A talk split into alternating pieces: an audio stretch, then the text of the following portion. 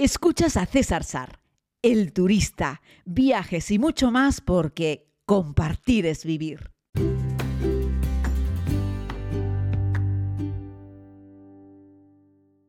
Muy buenos días a todos y a todas, querida comunidad. Vamos con un podcast un poco diferente. Ayer publiqué en mis redes sociales que eh, las aerolíneas me castigan un poco porque a veces hago algún podcast y soy un poquito crítico. Mis críticas generalmente van relacionadas con intentar que las cosas mejoren si es que esto llega a algún lado de personas que pueden decidir. Bueno, ya sabéis cómo es esto. Cada granito de arena siempre aporta y permite que, en fin, se haga una montaña. El, les hice una broma en realidad, porque claro, yo me senté en mi asiento, en el 10A, y encontré que no había ventana. Había un panel completo, enorme, así es que no había ventana. No tenía que echarme para atrás y había un pequeño resquicio, pero ya incluso detrás de mi asiento. Es decir, mi asiento en el 10A del Aire Europa de ayer no tenía ventana. Así es que nada. Eh, fui y volví el mismo día eh, a Madrid. En la ida fui en el 10F y sí tenía ventana en el lado opuesto. En el lado de acá, en la primera ventana de la A, en el lado izquierdo, en el 10, en el mismo avión de Air Europa, no tenía ventana.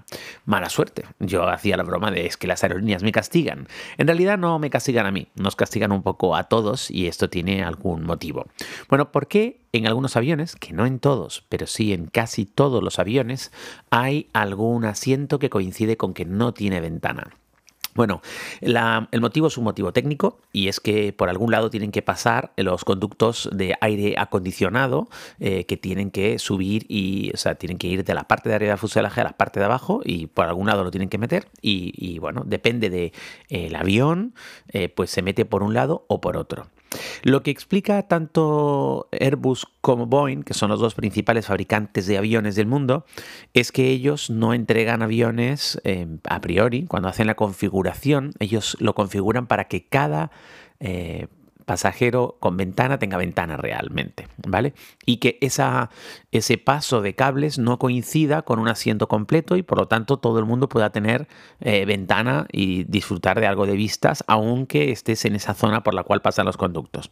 Lo que ocurre es que una cosa es el fabricante y otra cosa es el que compra. Y el que compra pide la configuración de los asientos que quiere. Y ahí es donde llega la madre del cordero. Bueno, darles algunos datos, ¿no? En Air Europa, en este, en este avión, en este Boeing, pues es el 10A. Pero, por ejemplo, en Ryanair, en el 737-800, sabéis que Ryanair solamente vuela un tipo de avión, eh, que a mí me parece una decisión súper inteligente, pero muy inteligente. O sea, Ryanair solamente. Eh, Ryanair tiene ahora mismo como 300 737-800, 300, ¿eh? Y anuncia la compra, o sea, le llegan ahora 200 más y luego vendrán ciento y pico más. Ellos estiman, según la página web oficial de Ryanair, que para finales del 24 tendrán 520 aviones, 507, 300, 737 800. Es impresionante. Es impresionante. Me parece muy inteligente porque así todos los pilotos, creo que lo hemos contado en algún podcast, eh, toda la flota, todo el mundo conoce todos los aviones, o sea, no tienen que estar aprendiéndose nada en ningún avión que sea diferente de la aerolínea, ¿vale? Son todos iguales. Le valen todos los pilotos para todos los aviones, en fin, es que le echaron cabeza y puede ser que por eso, a pesar de que sean muy criticados, son los número uno y pretenden llegar a los 160 millones de pasajeros. Bueno, en los de, en los de Ryanair, la ventana sin ventana es el 9A. ¿vale? En los de Noruega, Norwegian, que también vuelan con el mismo avión, es el 11A. Ahí es donde está la coincidencia. Luego ya si nos vamos a los otros, a los Airbus 330-200, es la 39A. Si nos vamos al Boeing 777-300, que este ya es un bicho, un bicharraco importante, es el 21A y 21K. De hecho, hay un hashtag que, dice, eh, ¿dónde está mi ventana? Where is my, my window? ¿no? Eh, y la gente hace fotos, bromas con eso de, oye, me ha tocado un asiento sin ventana, no te descuentan nada cuando te toca un asiento sin ventana. Si en el avión quedan asientos libres y se lo dices al personal de cabina, es muy probable que te intenten buscar otro asiento. Eh, los de Ryanair, por ejemplo, en la web, cuando vas a seleccionar asiento eh, pagando, sí te advierten de que ese asiento no tiene ventana y lo que te dicen es que ese sería un buen lugar si lo que quieres es dormir y descansar durante el vuelo, ¿vale? Eh, bueno, por lo menos te lo dicen. Hay aerolíneas que no te lo cuentan, otras que son muy honestas y sí te lo explican. por ejemplo, ahora Iberia ha sacado y va a poner en marcha dentro de poco en todas sus reservas, que por lo momento los tienen muy pocos, una visión virtual en 3D y cuando tú eliges el asiento te deja ver físicamente el asiento, virtualmente te coloca sentado en ese asiento para que entiendas un poco dónde te encuentras. Y es algo que están implementando en colaboración con American Airlines y también, por supuesto, con su matriz, con British Airways. Y, bueno, lo están empezando a hacer ahora. No sé si te lo estás encontrando ya en algún vuelo, que a la hora de elegir asiento, pues puedes tener una visión 3, d del lugar en el que tú estás. ¿no? Pero yo te digo, la mayoría de las aerolíneas no te cuentan cuál es ese asiento fantasma, o sea, ese asiento que no tiene ventana y que la verdad es que es una pena porque a mí me encanta mirar por la ventana y yo además siempre elijo ventana. Ya hicimos un podcast sobre si querías ventana o pasillo. Puedes buscarlo eh, en en esta misma lista de reproducción de, los podcasts diarios de viajes que estamos haciendo. ¿no? La, el asiento favorito, según un estudio eh, que hizo Skyscanner hace ya un tiempo, o sea, lo que más elige la gente es el asiento 6A. Y además con razón, no es una coincidencia, no es que los usuarios crean que esa está bien y ya. No, no, está muy bien esa elección. Uno, porque es ventana. Dos, porque está suficientemente cerca de la salida no está tan adelante, sabéis que si te sientas muy muy adelante, pues vas a tener todo el traqueteo de la gente que va al baño, que vuelve, de la tripulación de cabina, que está adelante haciendo sus cosas, y quieras o no, hacen ruido. Y mucha gente también les queda el 6A porque en muchas aerolíneas, sobre todo en las low cost, las primeras cinco asientos pues tienen un precio superior porque tienen un poquito más de espacio, o si es un vuelo de, de medio y corto recorrido, pues ese tipo de avión, por ejemplo, como los de Ryanair, el, 77, el 737-800, pues tienen algunas aerolíneas una pequeña configuración mini, mini business, por decirlo de alguna forma, eh, y entonces la clase turista empieza en el 6 eh, y la gente pues prefiere ahí ese primero, ¿no? Aunque yo nunca prefiero el primero de la clase turista, porque muchas veces te ponen como esa telita encima, esa cortina, ese separador, a veces una plancha de plástico. Eh, yo preferiría el segundo asiento de clase turista si ese avión tiene una configuración con, con primera o, con, sea, con business glass, ¿no? Vamos, que el 6 en un avión normal como el de Ryanair, por ejemplo, que no tiene primera de ningún tipo, está perfecto para volar. El 6A es un, es un buen asiento. Yo, yo lo elegiría también. Es el primero que se llena y es el que más gente busca cuando se sube a un avión. Además, tiene menos ruido, y vibra menos. Aunque en los aviones de fuselaje ancho, en los super grandes, el asiento que menos vibra son los que están pegados justo a las alas, es decir, desde donde arranca el ala. Por cierto, hablando de, hablando de, las alas, hay una, hay una ventana que permite ver bien eh, el ala del avión. Eso cambia en función de, cuál es eh, la configuración del avión eh, y cuál es el modelo de avión. Y eso se llama la ventana de William Shatner. Y bueno, esto viene por una serie que había en Estados Unidos como de ciencia ficción, en la que un tipo, el protagonista, iba sentado en una ventana y veía como un ser en el exterior y solo lo podía ver él y nadie más.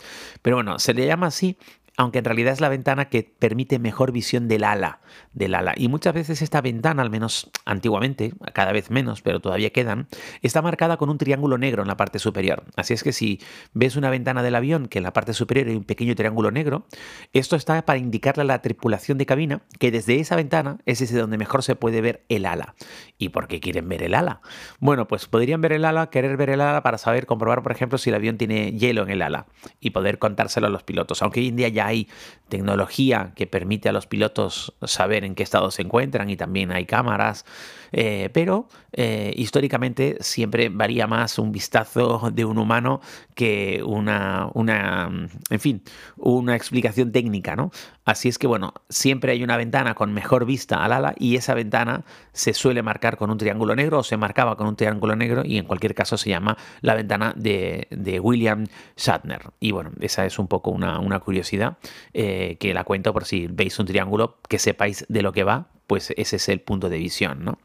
Así es que bueno, las cosas en, las, en los aviones han cambiado mucho, cada vez vamos más estrechos, pero pagamos menos dinero. Eso es algo que tenemos que plantearlo.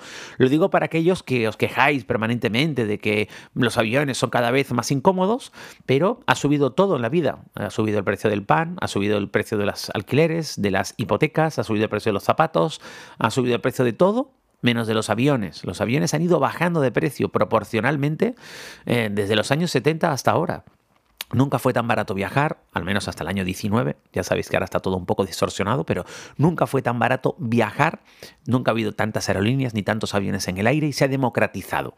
Ahora volar es algo que en el mundo desarrollado en el que nosotros vivimos es asequible prácticamente para cualquier persona. Yo no digo que volar igual a vacaciones de lujo.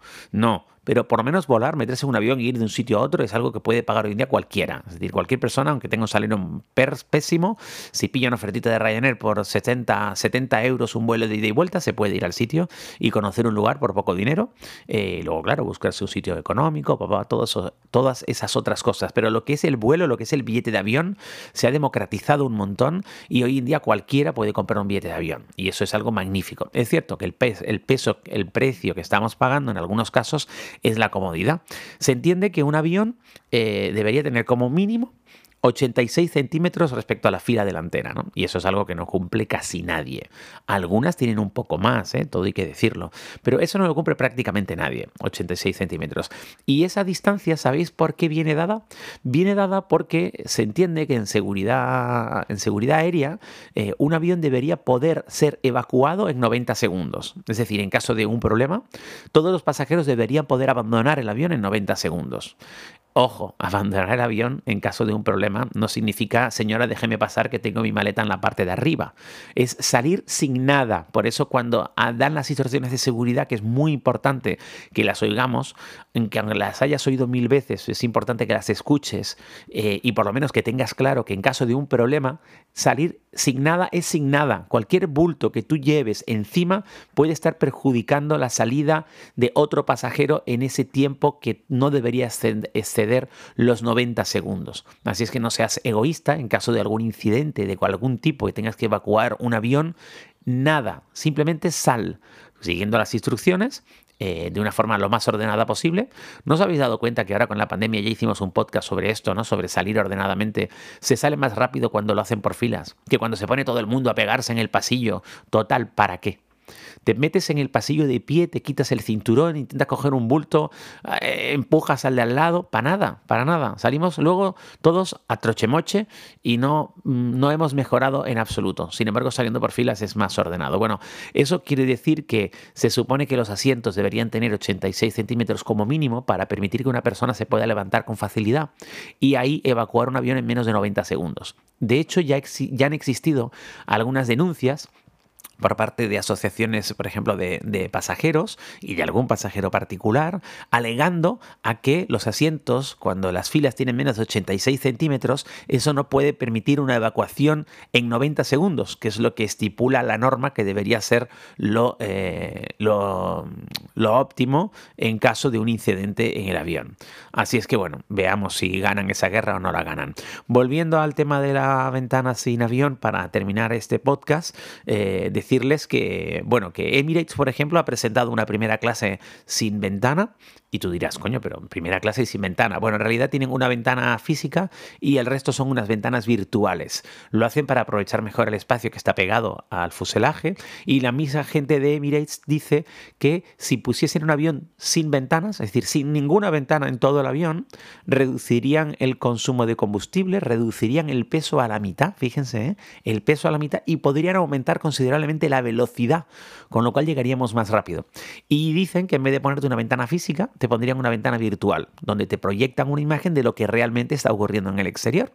Y bueno, lo están planteando seriamente. Han recibido críticas, evidentemente, todas estas cosas siempre reciben críticas, pero hombre, si te llevan mucho más rápido, es decir, si un trayecto de seis horas te lo van a dejar en cuatro o en tres, igual sería para pensárselo, ¿no?